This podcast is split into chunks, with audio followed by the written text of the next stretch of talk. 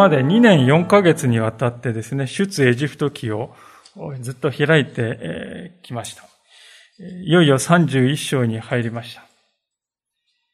この出エジプト記というのは、出エジプトってね、書いてあるところからもわかりますように、エジプトを出て、つまり奴隷状態から解放された自由の民として、新しい歩みをイスラエルの民が始めていく。その経緯が記されている書物であります。時代は今から3500年ほど前のことですね。当時イスラエルの民は400年間もですね、エジプトに奴隷として捕らえられておりました。400年っていうのはまあ日本で言うとこの江戸時代の初めから今までっていうことですからね、本当に長い期間、奴隷状態でありました。それだけ長いほど、長い期間ですね、エジプトにいたわけですから、知らないうちにですね、エジプトのこの異教の宗教的な習慣というものに影響されていたことは、まあ間違いないと思いますね。その彼らにですね、本当の神様という方はどういうお方なのか、そしてどういうふうに礼拝したらいいのかと、一からですね、教えていく。その教えていく、その様子がですね、この出エジプト記というところには書かれていたわけでありますね。当時の人々はまあ当たり前のことですけれども、インターネットですぐ調べるとかね、あるいはテレビを見てビジュアルで理解するとか、あるいは本でですね、こう読んで学ぶ。何にもない時代ですよ。まあ言葉でね、口でこう聞く、伝えて、言い伝えていく、そういう時代ですね。そういう時代に生きている彼に神様はですね、礼拝するとはどういうことかって教えようとされた。で、そこでこの幕屋というですね、天幕のようなもの。そしてそこでこういう器具を使うんだと。いうことをですね、作り方を具体的に指示されたんですよね。で、それは何のためかというと、まあ先ほど言いましたように、本もですね、資料も何もない時代にですね、民は見れば、神様がですね、お考えになっている礼拝、あるいはあるべき礼拝っていうのは、これを見るとね、よくわかるなそういうふうにわかるように、神様はですね、細かく30章までのところで指示を与えてきてくださったわけですよね。で、こうしたですね、経緯を見てもわかりますように、聖書においてはですね、礼拝というものは、神様の側から教えられたものであるというところにですね、最大の特徴があるわけですよね。礼拝の仕方っていうのは神様が主導権を持ってですね、おられるわけであります。神の側に主導権がある。でこれがですね、日本のこの宗教観とはですね、大きく異なっているところかなと思うんですよね。日本ではよく聞かれるのはですね、たたりがあるよとかね、罰当たりだとか、まあ、そういう言葉がよく聞かれますね。あるいは役払いとかですね。まあ、そういう言葉よく聞くわけであります。まあ、それはどういうことかというと、まあ、よくわからないうちに何かこう神の激鱗に触れてしまって、呪いを受けてしまったら困るなという、そういうですね、考え方ですよね。なんかよくわからないけれども、何かこう、神に怒りを買って、そして呪いを受けてしまったらね、困るなって漠然とした怖いっていう思いですよね。ですから、人々はですね、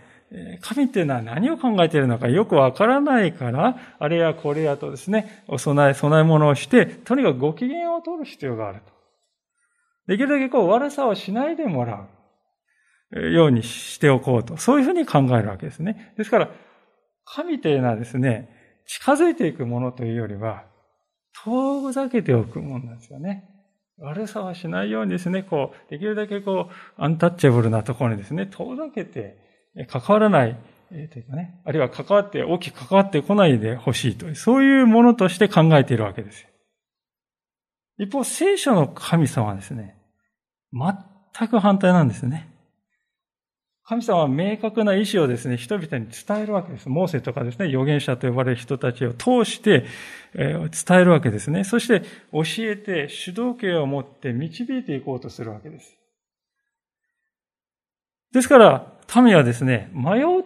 必要がないですね。すべてを神様がふさわしく備えてくださる。神の備えがある。どんな時にも神の備えがあるんだと、ね、確信できるわけです。非常にこう近い神との関係がありますね。これがどれだけ大きな違いであるのかということ。今日の歌詞を紐解いていくときに、それがさらに明確になっていくことでありましょう。そういうわけで、今日もご一緒に聖書から教えられていきたいと思っているわけであります。さて、先ほど申しましたように神様はこれまで幕屋の建て方とか、そこで使う器具のですね、作り方を示してきたわけですけれども、神様はですね、そのやり方だけ教えて、あとはですね、自分たちをやりなさい。そうではなくて、そこで使うものを実際に作る人をですね、あらかじめ備えていてくださったわけですね。それがこのベツァルエルという人です。一節から五節をもう一度お読みいたしますが、主とエジプト記31章一節から五節主はモーセに次のように告げられた。見よ。私はユダ部族に属するフルの子、ウリの子、ベツァルエルを名指しして召し、彼に知恵と英知と知識とあらゆる務めにおいて神の霊を満たした。それは彼が金や銀の、金や銀や青銅の細工に衣装を凝らし、はめ込みの宝石を彫刻し、木を彫刻し、あらゆる仕事をするためである。このあたりにフォリアブという人もね、同じようにしてこう召される様子が書いてありますが、まあ、最初にこの書かれているベサルエルという人がおそらく監督というか総監督ですよね。で、このベサルエルという耳慣れない名前はですね、どういう意味かというと、神の影というですね、そういう意味なんですよね。まあ、神の影っていうのは、まるで神様がね、こう、直接やっているかのような、そういうふう、そういうことさえ感じさせるような、凄さっていうことだったんでしょうかね。まあ、いかにもふさわしい名前の人だなと思いますけれども。三節を見ますと、神様はこのベタラエルにですね、知恵と英知と知識とあらゆる務めにおいて、神の霊を満たしたとこう書いてあるわけです。ここで神の霊を満たしたと聞くと皆さんはどういうイメージを持たれるでしょうか？あなんか、別世界にこう、トランスしてね、強烈な感情的な体験をしたのかなとかね。あるいはこう、何かこう、酔ったような、恍惚としたこう、超越した精神的な体験をしたのかなとか、まあそういうですね、こう、神秘的な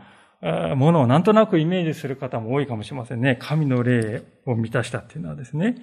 でも、しかしこれはですね、そういう感情的なものであるというよりは、神様が望まれることを正確に成し遂げる能力が与えられたと、そういうことなんですね。神様が望まれることを正確に成し遂げる力を、能力をいただいた。まあ、より具体的な言い方をするとですね、インスピレーションという形で与えられるわけであります。私たち人間はですね、たとえどんなに素晴らしいスキルをですね、技術を持っていたとしても、頭の中に具体的にこうイメージできないものっていうのはですね、生み出すことは絶対できないですよね。例えば、ミケランジェロというですね、有名な芸術家がいますね。ダビデ像とか、あるいはバチカンにありますサンピエトロ大聖堂を設計したですね、人で万能の天才と呼ばれた、あのミケランジェロですけれども、このミケランジェロは次のように語ったそうであります。私は大理石の中に天使を見た。そして天使を自由にするために掘ったのだ。これがインスピレーションということですよね。大理石の塊を見たらですね、その中に、天使の像がですね、こう思い浮かんだんだ。でそれを解き放つために私はあとは掘るだけだったと、そういうんですね。これが皆さんインスピレーションということですよね。で、ベタレールも同じであります。彼はすでにスキルを持っていた。しかし、幕屋とかですね、その器具っていうのは今まで一度も作られたことがないわけです。ですから、イメージがなかったわけですよね。そこで神様はモーセを通して、このように作りなさいと、具体的に何キュービット何キュービット、サイズまで含めてね、語られた時に、ベツレーの心にはですね、インスピレーションが湧き上がってきたんです。ああ、こういうものなんだと。そして具体的にイメージを彼はですね、持つことが、明確なイメージを持つことができたわけですよね。そうやって彼はですね、仕事に取り掛かることができるようにされたのであります。まあ余談になりますけれども、これと似たようなことがですね、この聖書を記した古の信仰者たちにも起こったわけですよね。この聖書っていうのはどういうふうに書かれたかっていうのは、それだけで一つのですね、えー、学問的な分野になるわけですけれども、えー、はっきりしていることはですね、なんかこうトランス状態になって手が勝手に動いてですね、目がパッと見たらですね、いつの間にかできていたってそういうことで全くないんですよね。一人一人は普通に生きていた。そして物を書く力というのは持っていたわけです。そして、それぞれがですね、信仰において、神様についてのですね、いろいろなこの体験もしていた。そこに神様の霊がですね、働いて、彼らの心の中にインスピレーションが与えられる。そうだ。あれを書くべきだ。あのことを書くべきじゃないか。そういうですね、インスピレーションが与えられる。そして実際に書き始めた時もですね、神様は彼らに働いて、謝ることなく書けるように導いてくださったということです。そのようにしてできたのがこの聖書ですよね。ですから、書いたのはそれぞれの人なんだけれども、作者は神ご自身だと、こう聖書は言われるわけですね。それはどうして、え、なんでそんなことを言えるんですかと。皆さんのですね、お家、住んでいるお家もですね、実際にこう建てたのは大工さんでしょう。でも、その家をですね、こういうふうに建てるんだと設計したのは設計士さんですよね。で、この家を建てたのは誰ですかっていうと、あの〇〇設計事務所の〇〇さんという人が建ててくださったんですよって皆さん言うんじゃないでしょう。これと同じですよね。神様はベツァレールやオホリアブにですね、神様の霊を満たしてインスピレーションを与え、すべてのものを正しく作るように導かれたわけであります。聖書も書いたのは一人一人のですね、えー、信仰者でありますけれども、しかしその背後にあって神様はインスピレーションを与えて、えー、誤りなく書くことができるように導いてくださったということですね。この神様は今の時代にもですね、私たちに働くことができる神様であります。ですから私たちが神様を信頼して歩んでいくときに、神様はこの世界をより良いものにするために、私たちの心にインスピレーションを与えてくださって、そうだ、あれをするべきなんじゃないか。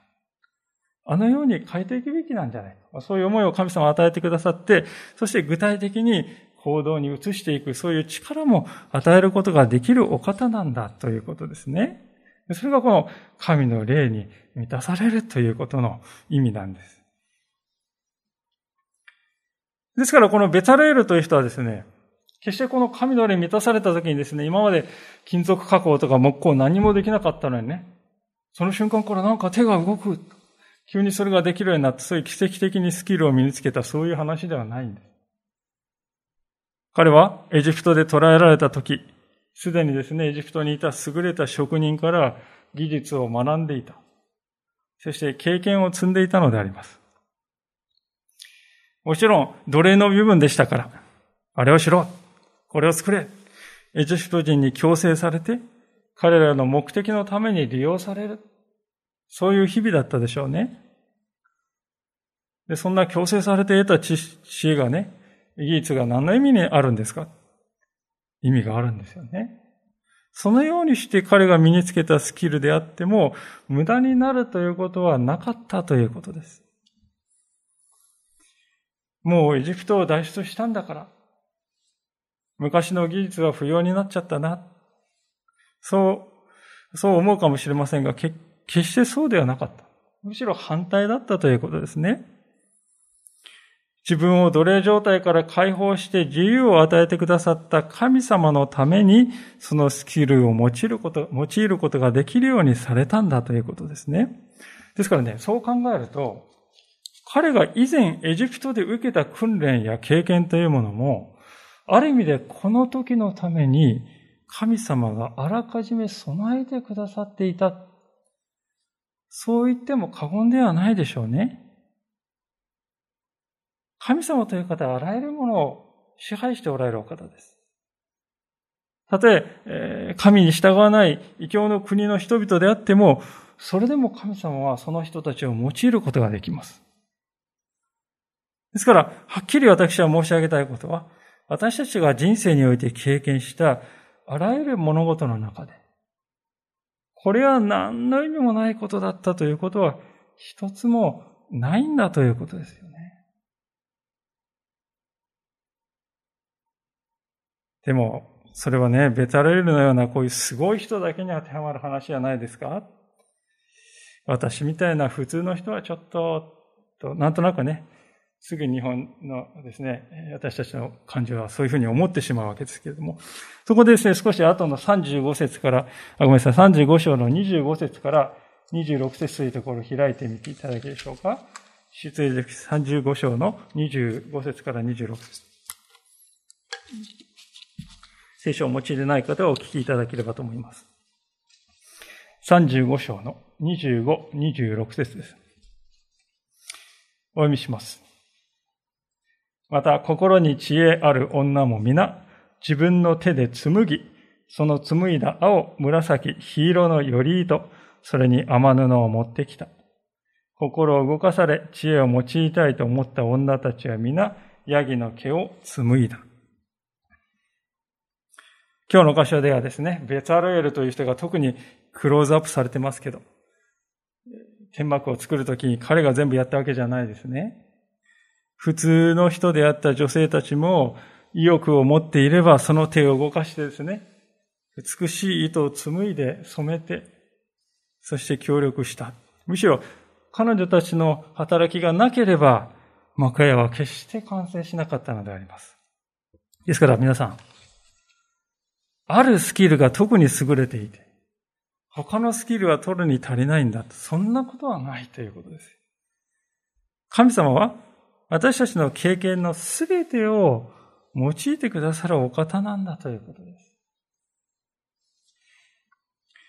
まあ、私事になりまして大変恐縮でありますけれども、私自身もそういう経験をした者の一人でありました。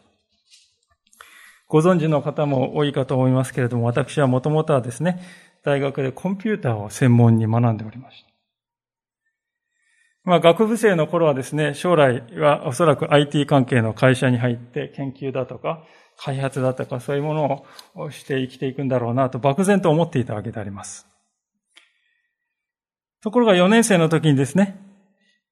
あるいは神様に人生を捧げる牧師の道に導かれているんじゃなかろうかという、最初の子ですね、小さな思いが心の中に与えられました。でそこから長い祈りの年月がありまして、4年ぐらい経ってですね、確信が与えられました。確かに神様は私を導いておられるんだと。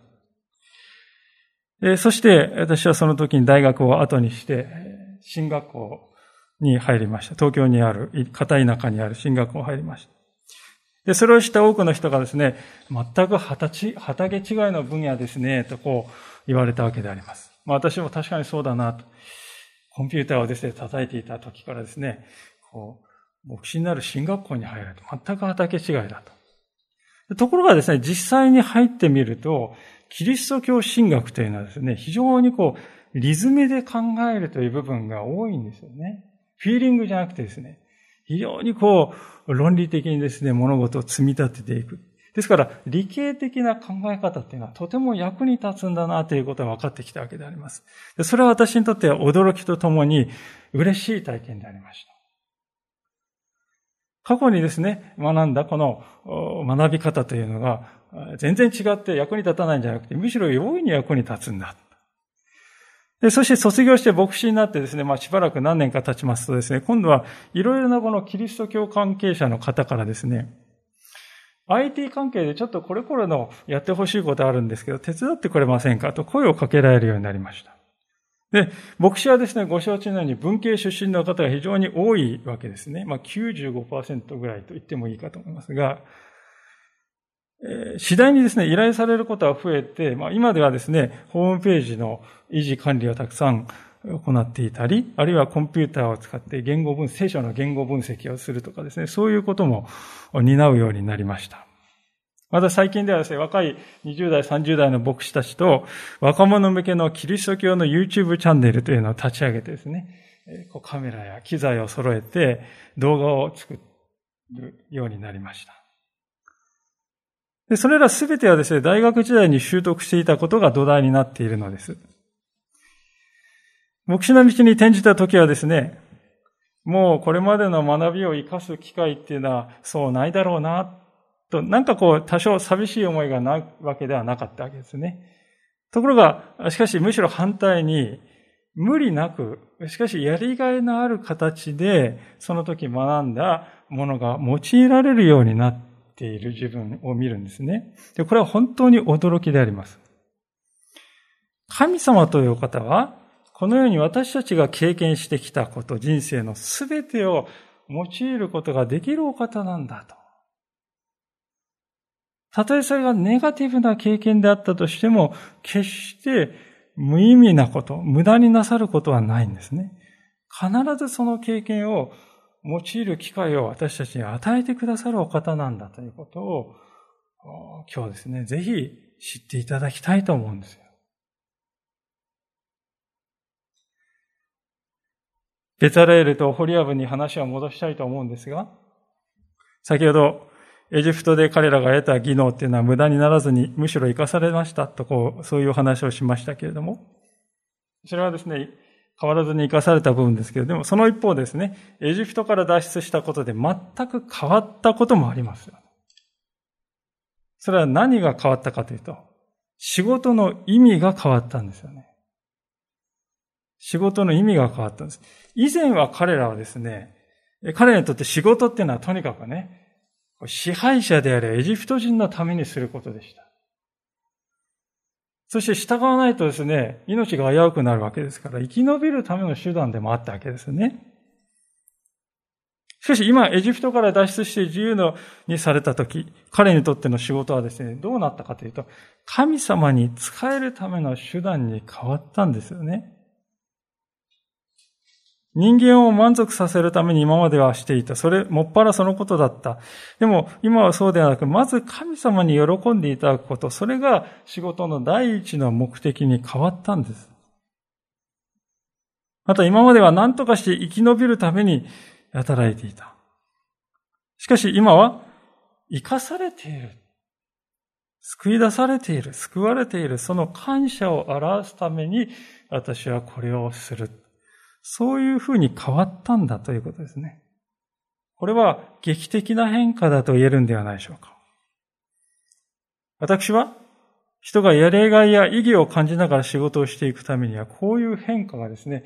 どうしても必要ではないかと思うんですよね。私たちの祖国日本のことをですね、考えてみますと、この日本はですね、かつては世界一労働時間の長い国として知られておりました。猛烈社員とか、24時間働けますかとかですね。そういう言葉がこう、コマーシャルで普通に流れる。まあそういう日でありました。そして、いつしか過労死という言葉が日本語の辞書ではなく英語の辞書に載るようになったほどであります。ところがこの20年ぐらいの間にですね、働き方改革ということがあちこち行われて、労働時間は徐々に徐々にこう短くなっていきました。今では先進国のですね、中で比較すると、一番労働時間が長いのはアメリカです。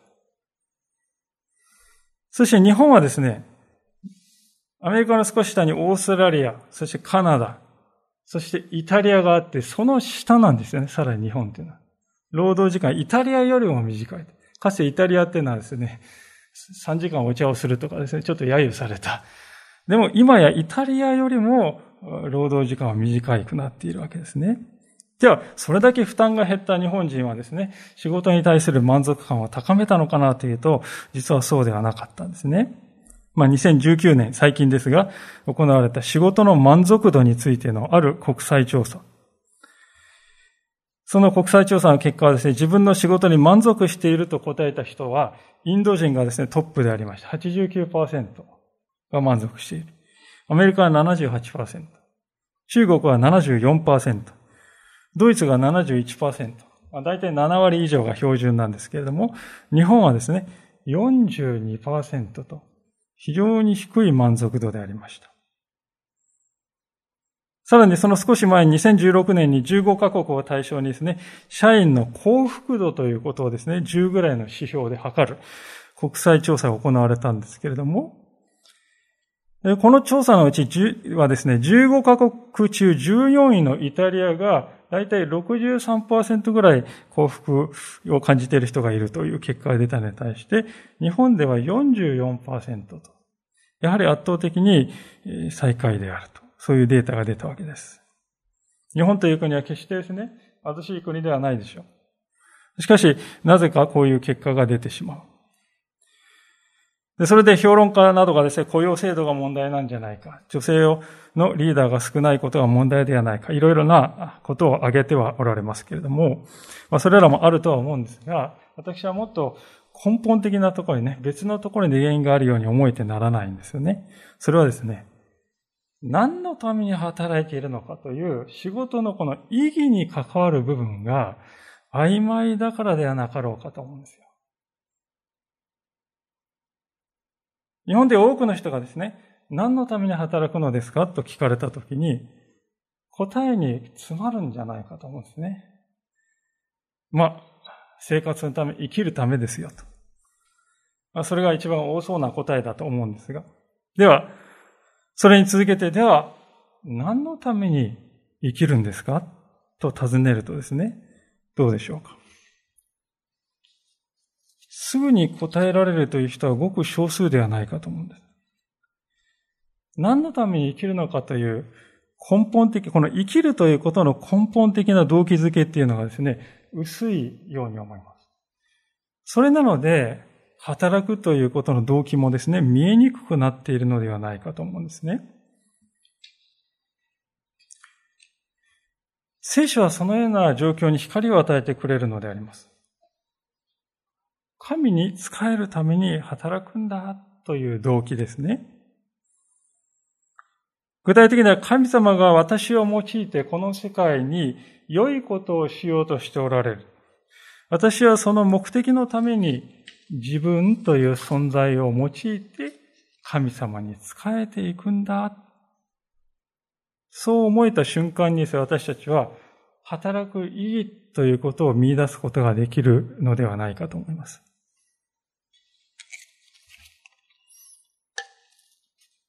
ベタレールの人生に起こった変化もこれと同じだったのではないかと思います。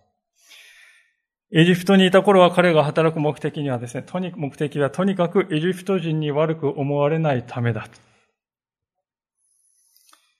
エジプト人たちはうまくね、仕事をしたとしても感謝はしてこないですよ。ところが失敗するとひどくですね、叱られて責められる。まあそういう日々だったでしょう。でそういう日々の中、仕事にですね、嫌気や虚しさを感じるということも彼は多かったのではないかと思います。どれだけ働いても、自分は一生奴隷のままなんだ。そんなやるせない気分になっていたのではなかろうかと想像します。私はこの時のベツラ、このエジプトにいた時のベツアルエルの心境というのはですね、どこかこうね、働くことに満足感を得にくい、この日本の労働者になんとなくこう似ている。どこか似ているような気がしてならないんですね。私たちの国では会社や組織の歯車のように扱われて、限界まで働かされて心と体を壊してしまう、そのような労働者がたくさんおられます。仕事に満足しているという人が4割ほどしかいない。そういう現状がそれを物語っているのであります。ですから、ある意味では、私たちはいつの間にかこの見えないエジプトというものにね、支配されてしまっているのではないだろうかと、そう思えてならないですね。しかし、ベタレールはこの日を境に彼の人生は変わっていったんです。エジプトを脱出し解放されてこの時に神様から召されたその時に彼にとっての仕事の意義というものは永遠に変わったんです。今までは人間の上に立つ支配者を満足させるために働いていた。しかし、今や神の良き目的を達成するために、私は神に仕えて、ここで神に仕えていくのだ。そういうあり方に変わった。また今まで生き延びるために働いていた。しかし今や救われて生かされていることを感謝するために働くのだと。そう変わっていったわけであります。私たちはこのような変化をですね、必要としているんではないでしょうか。またこのような視点に立って自分にふさわしい仕事は何かということを選び考えていく、その必要があるのではないでしょうか。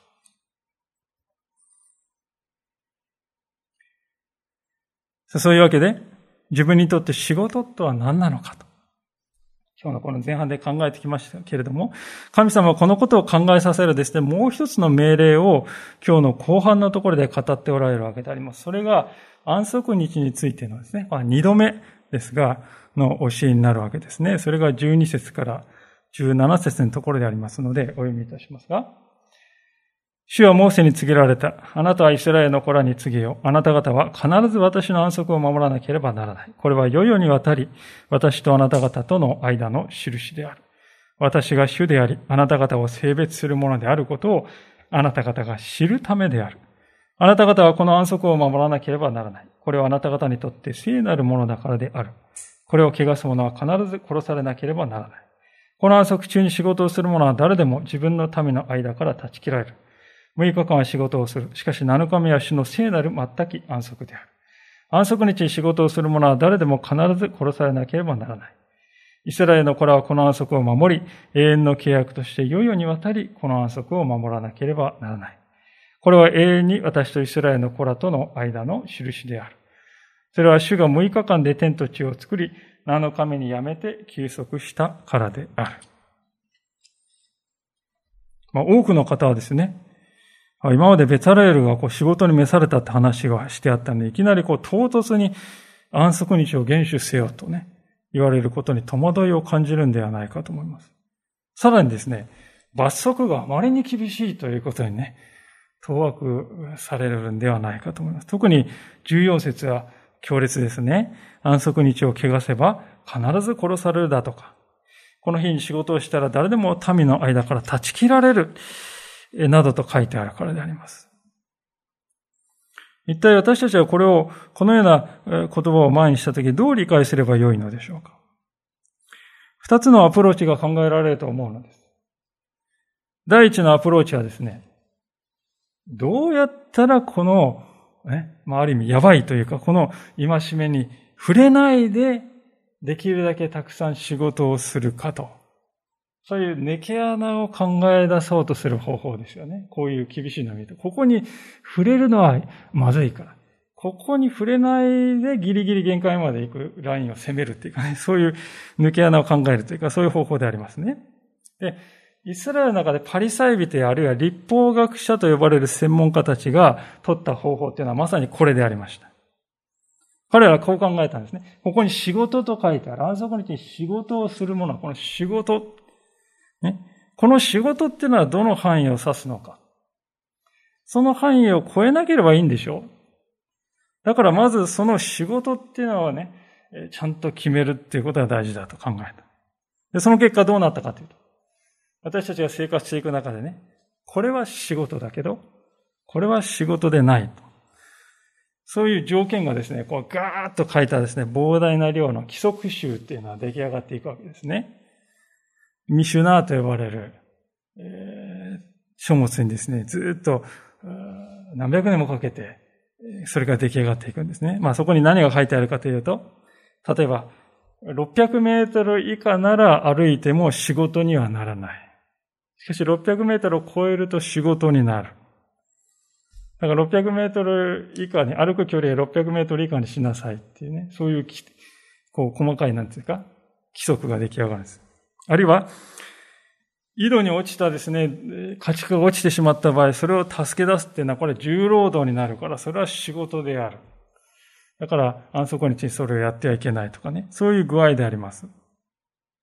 ですぐにわかると思うんですけど、現実に私たちは生きていくとですね、これはどっちなんだと迷うところが出てくるわけですから、この規則集っていうのはだんだんこう増えて増えて膨大になっていくわけですね。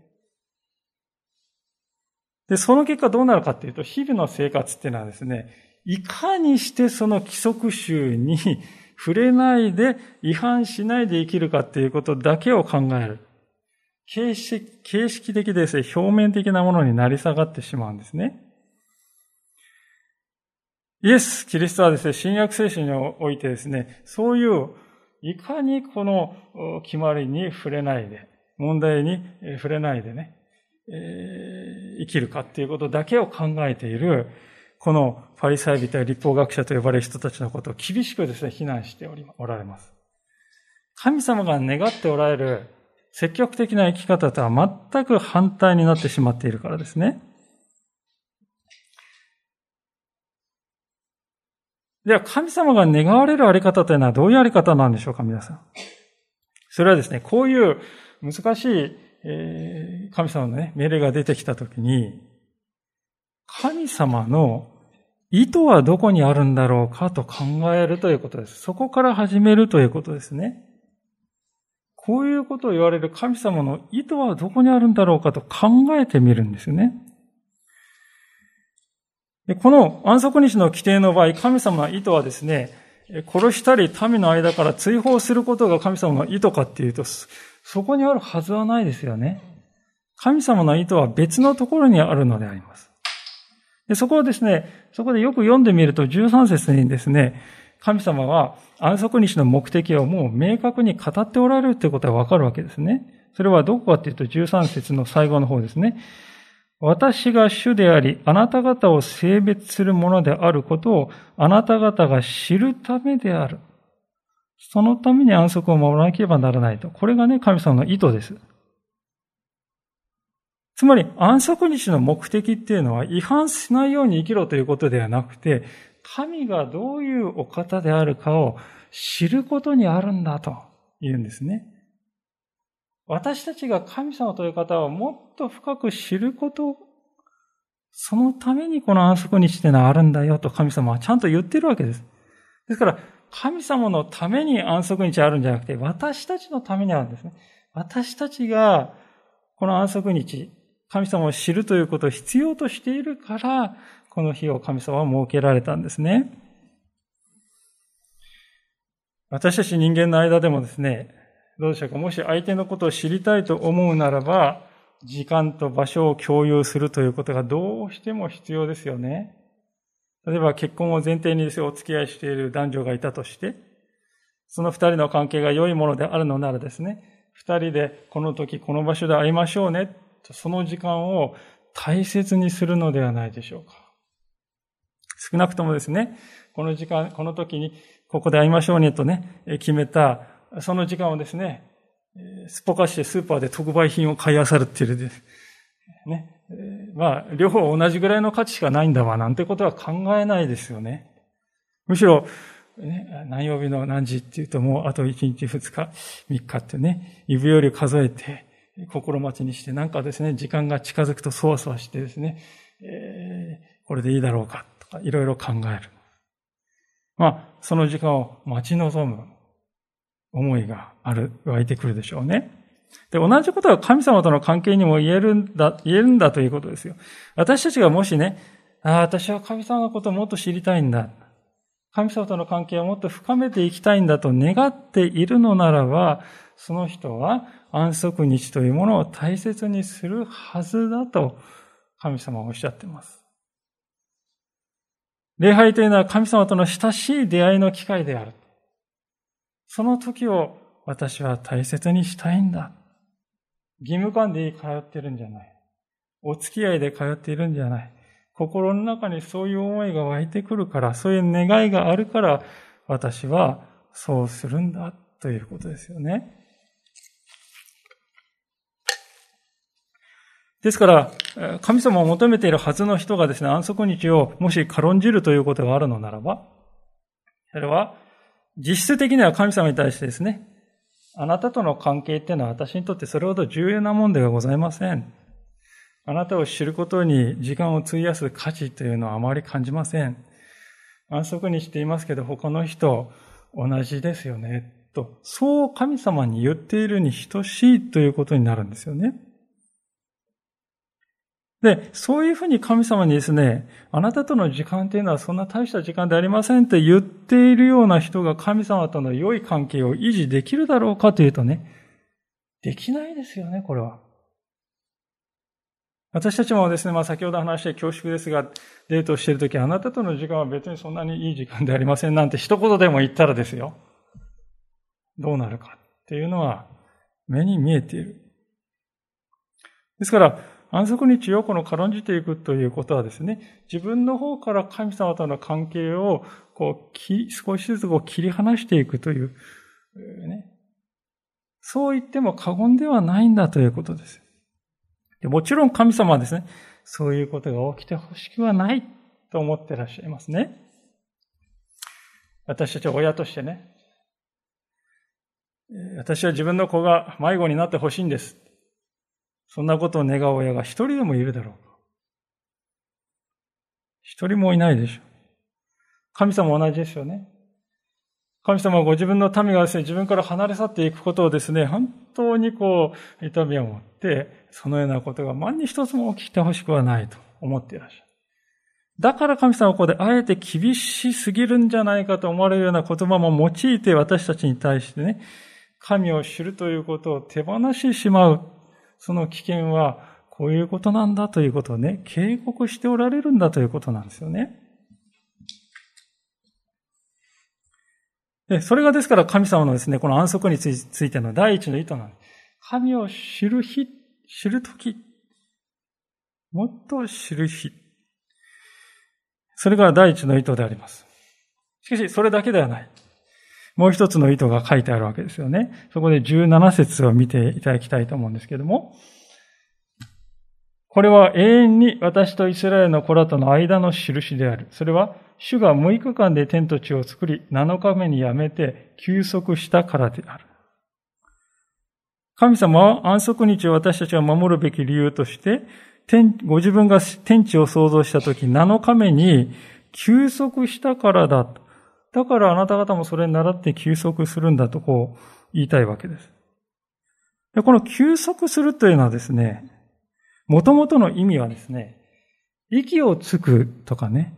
一息入れるというそういう意味の言葉です。で、英語の聖書を皆さんお持ちの方はこの箇所を見ていただくとですね、面白いですよ。リフレッシュと訳されてるんですね。リフレッシュと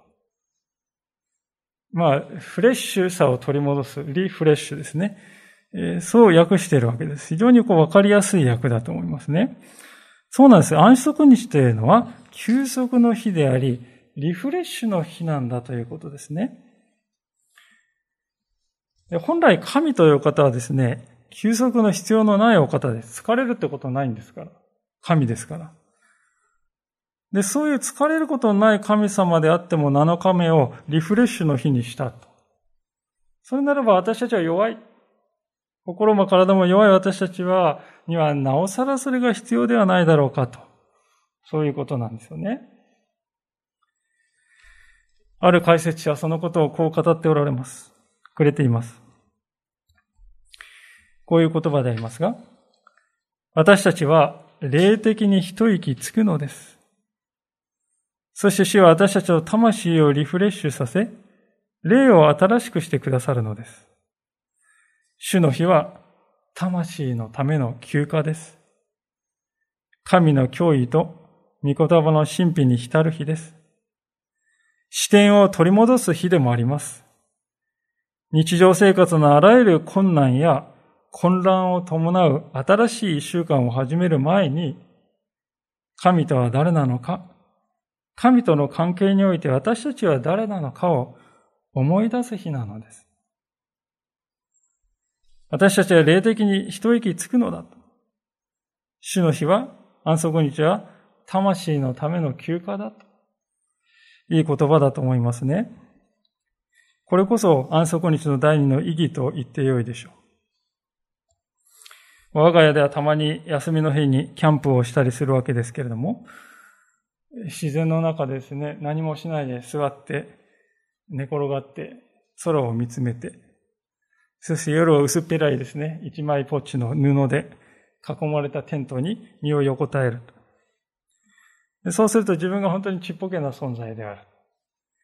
神様の守りを必要としている。実に小さくて、実に儚い存在なのだということを感じるんですね。それが私をしてですね、だから私は神様に信頼して生きるんだな、と。そういう感覚を取り戻させてくれるのであります。ある意味ではね、安息日というのは私たちのこの時間の中に貼られたテントなのかもしれないと、ある人が言っております。安息日というのは私たちの時間の中に貼られた幕屋なんだと。空間の中にですね、聖なる場所を設けようとした。それがですね、このイスラエルの幕屋でありました。